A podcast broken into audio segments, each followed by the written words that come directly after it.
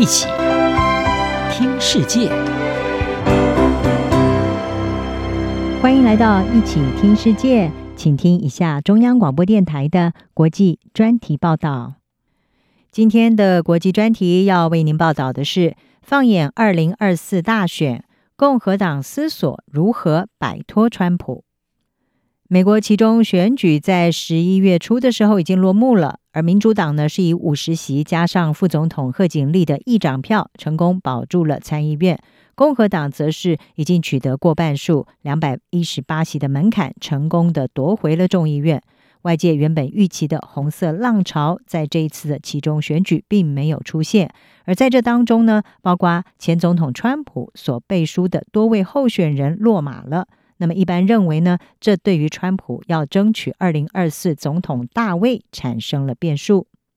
共和党犹太人联盟年度领袖会议十一月十九号在拉斯维加斯举行的时候，可能的二零二四年总统候选人当时就齐聚一堂。在这会上，紧张局势也是浮出水面，有些党员希望能够摆脱川普。共和党犹太人联盟是相当具有影响力。这群金主和募款人聚集，评估二零二四年的总统大选，共和党的可能候选人包括佛罗里达州的州长迪尚特，还有前副总统彭斯，以及前美国驻联合国大使海利等。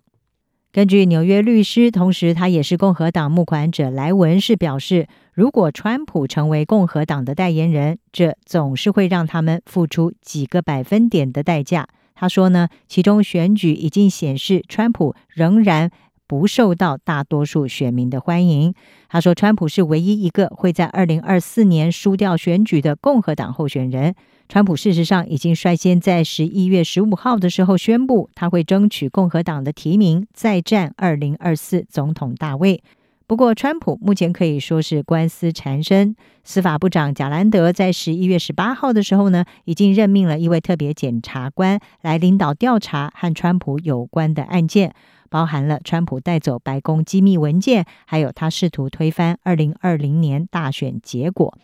不过，尽管如此，也有对川普有利的事，包括在世界首富马斯克入主推特之后呢，川普他被停用了二十二个月的推特账号已经被恢复了。此外，在共和党犹太人联盟年度会议上，川普是唯一透过视讯发表演说的潜在候选人，他仍然获得了热情的支持。在他演说的时候，现场群众是起立鼓掌、高声欢呼。而除了川普受到欢迎之外，可能会对川普构成最大威胁的迪尚特，同样的，据说也获得热烈的回应。虽然还没有详细说明他未来的计划，但是呢，迪尚特是表示有很多事情要做，而他才刚开始战斗。迪尚特在其中选举的时候是以将近二十个百分点的差距击败了民主党的对手，轻松的连任佛罗里达州的州长，而他自认可以吸引非传统的共和党选民。但是呢，迪尚特在演说的时候没有特别的提到川普。同时，彭斯也是小心翼翼的，只宣扬共和党政府的成就，避免的直接批评他的前老板川普。不过，还是有些人直言不讳的批评他，包括前纽泽西州的州长克里斯提，他就说：“是时候停止窃窃私语了，停止害怕任何人了。”克里斯提说：“川普有关二零二零大选诈欺的虚假指控，已经削弱了共和党。”另外一位可能的共和党总统候选人，他是马里兰州的州长霍根，他是表示共和党需要进行路线修正。至于前美国驻联合国大使海利，则是呼吁应该要选出新一代的领导人，并且表示他也正在认真的考虑竞选。他说：“我们落后于时代，我们必须诚实的面对自己。”尽管大多数犹太裔美国人是比较支持民主党，但是共和党近年来获得了不少犹太人的选票。根据福斯新闻一项关于其中选举的民意调查，受访的犹太选民当中，有百分之三十三在这一次的其中选举投给了共和党，高于二零二零年的百分之三十，还有二零一六年的百分之二十四。许多川普的支持者是把这个趋势部分归功于川普承认耶路撒冷是以色列首都的举动，还有斡旋以色列和一些阿拉伯国家达成友好协定。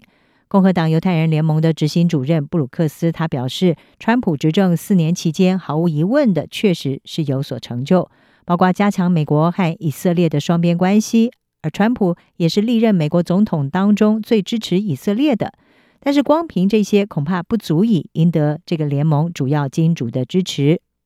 布鲁克斯他说，某些人觉得川普就是共和党未来的解答，但是呢，其他人比较有兴趣听听看不同人的说法。而曾经担任前总统小布希的白宫新闻秘书，同时也是联盟董事会成员的弗莱谢，他是认为，他说呢，他预期川普不会获得提名。他表示，或许川普有机会赢，也或许会有新人出现，就让初选开始吧。